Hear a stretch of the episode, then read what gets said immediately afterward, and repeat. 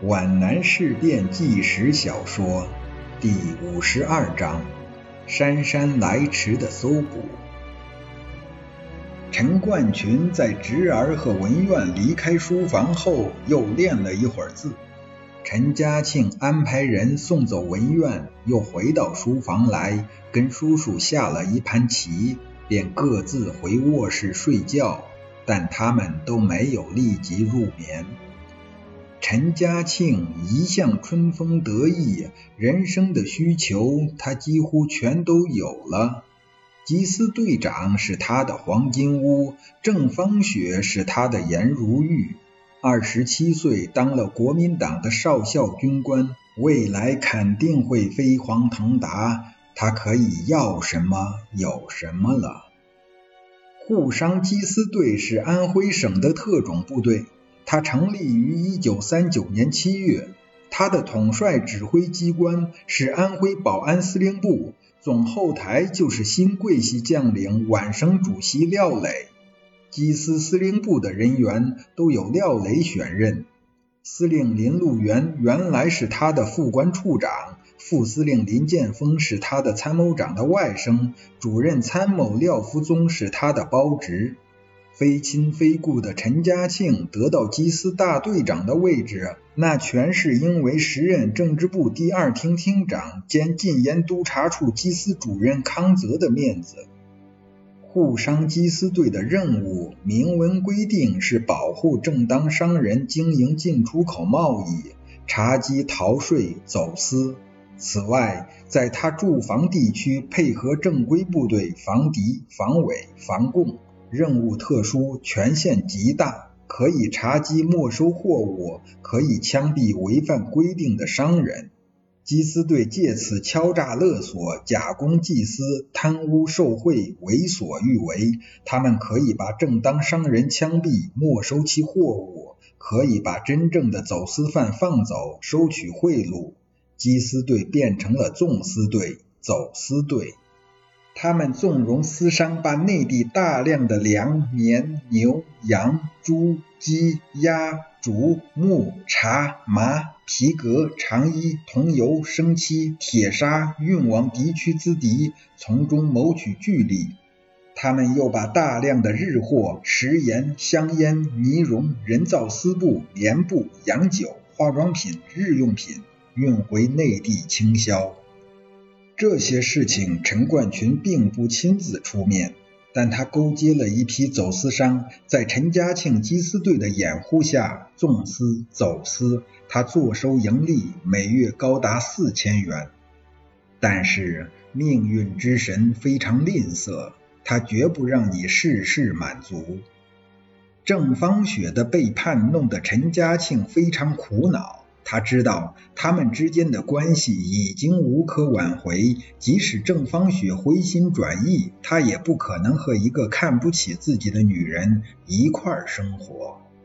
他也为自己目前的处境感到忧虑。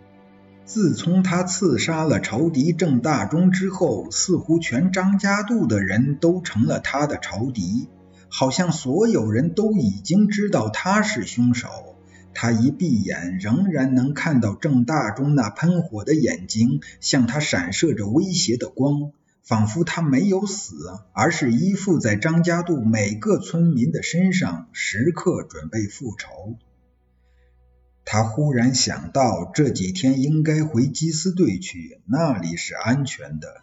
但是五十二师朱副师长却令他住在张家渡。保持同周佩林、陈淡如和文苑之间的联系，配合他们的工作。像刺杀郑大中这类的事，陈冠群是不能胜任的。文苑走后，他总有一种危机感，但他的叔叔却认为不必过分紧张。陈冠群了解项英，知道项英不会在统一战线问题上因小失大。陈嘉庆终于相信了叔叔的判断。文苑是去年十二月二十九日夜走的，现在已经过去四天了，陈府仍然安然无恙。是啊，新四军无论如何也不敢对国民党的区公所下手。这天是元月三日，陈家庆睡得很晚，他和他的叔叔拟定了一个全区搜捕计划，其中包括清乡队的组成、自首书的发放、应该抓捕的地下党员和积极分子的名单。新四军一旦开动，他绝不心慈手软。他将用云岭上千生灵的毁灭，换取领章上加一颗星星。陈家庆有些想入非非了，他把目光投向了未来的极乐世界。他首先在认识的女人中寻找自己的佳偶，这是一种非常有趣的想象。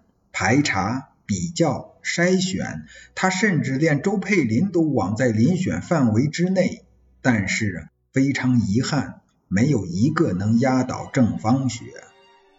接着，他又产生了无限的希望和信心，他认为郑芳雪绝逃不出他的手掌心。那个该死的林志超走了，他还有什么指望呢？我要强迫他就范。我要向他报复，我要他向我求饶。他慢慢的睡着了，在这长长的冬夜里，他的梦境连接不断的出现。他首先看到的是各种各样的眼睛，周佩林小姐向他微笑的眼睛，郑芳雪鄙视的目光。正大中的喷火的铜人，他觉得害怕，钻进了山林。他在山林中跌跌撞撞地走着，前面是一片荒草，草丛中潜伏着穿灰色军装的人，臂章特别大，像电影的银幕。上面有个持枪的战士，身背斗笠，指向前方。下面是两个仿宋字：抗敌。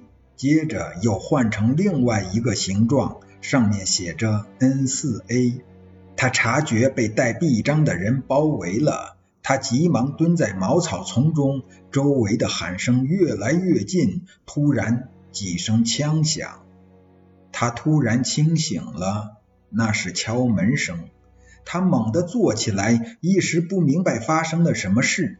房门咔啦一声弹开了，门扇咣当一声猛击了墙壁一个耳光，冲进一股寒气。几个持枪的便衣闯进他的房间，四支手电同时在屋里火蛇般的穿射。其中一个人点燃了炮子灯，另一个闪电似的扑到他的床边，从枕下摸出了他的枪牌手枪。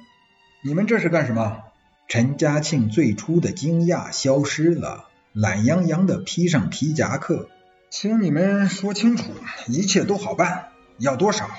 他又记起了俄桥镇税务所的那个雨夜。别装蒜了，电台、文件名单放在哪里？枪支弹药放在哪里？我不明白你在说什么。能让我先穿上裤子吗？可以。陈家庆不慌不忙地穿上裤子，他瞅了瞅写字台边的窗口。送！为首的人命令着。这是敌工部干事卢敏，有一个人的短枪始终指着基斯队长。这时，其他房间里也发出很大的响动。你们不要绑！陈家庆听出这是叔叔故作镇定的声音。我跟你们走，你们真是无法无天了！你们竟敢！陈家庆好像受到了什么启发，突然改变了态度。完全屈服了。弟兄们，你们搜好了，这是钥匙。他从床头柜上摸过钥匙串，哗啦一声丢给卢米。保险柜、皮箱、壁橱全在上面，是哪一把你们自己试吧。搜查是非常仔细的，保险柜里全都是银元、金条、法币和伪钞。这些怎么办？搜查者也许从未见过这样多的钱，有些不知所措。全都带走。有枪！有人突然叫了一声，他从壁橱里搜出了武器。陈队长，你把这些铁家伙放在挂衣橱里，真是别出心裁。他能穿吗？搜查者们开着并不算幽默的玩笑，情绪很高。有钱，有枪，还抓到了要犯。好吧，实话告诉你们吧，我们要组织清乡队，等你们一开走。所以，先让你们尝尝清香的味道。好吧，我向你们坦白，在那个木箱里，陈嘉庆向屋角上一指，全是秘密文件、名单、自首书。以后发生的一切只有几秒钟。当陈嘉庆的监视者转眼去瞧那只大木箱时，这个缉私队长猛然跳起，对准持枪者的太阳穴打了一拳，被袭击者踉跄了一步，跌倒在地。陈嘉庆像猫一样跳上窗前的写字台，面里背外手把窗框，全力向后一撞，哗啦一声，用背撞碎了窗棂，翻身跌到院子里去了。搜查者对着窗口开了一枪，陈嘉庆连滚带爬进了家道。那只大木箱里只是一些日常的衣服和物品，机警和经验是两回事。第一次执行这种任务的鲁干事上当了，但是机警又可以弥补经验之不足，及时的挽救了他的失误可能造成的后果。他立即派人通知兵站，封锁张家渡去泾县的路口，阻止陈家庆逃回泾县滋生事端。接着，他用匕首逼住了陈冠群的咽喉，要他交出秘密文件和名单。他绝不优柔迂腐，在他幼年时的狩猎生涯中，已经暴露出他敢于跟猛兽拼搏的强悍、智慧和胆魄。他知道。在文明的审讯来不及的情况下，野蛮的匕首更能见效。为了千百个革命者的安全，他宁肯违反纪律，也绝不姑息这个杀害郑大中的元凶。张渡区区长正确的估计了项英，却没有正确的估计项英的部下。他的喉结已经触到了利刃的冰冷，已经感到了锋刃的刺痛。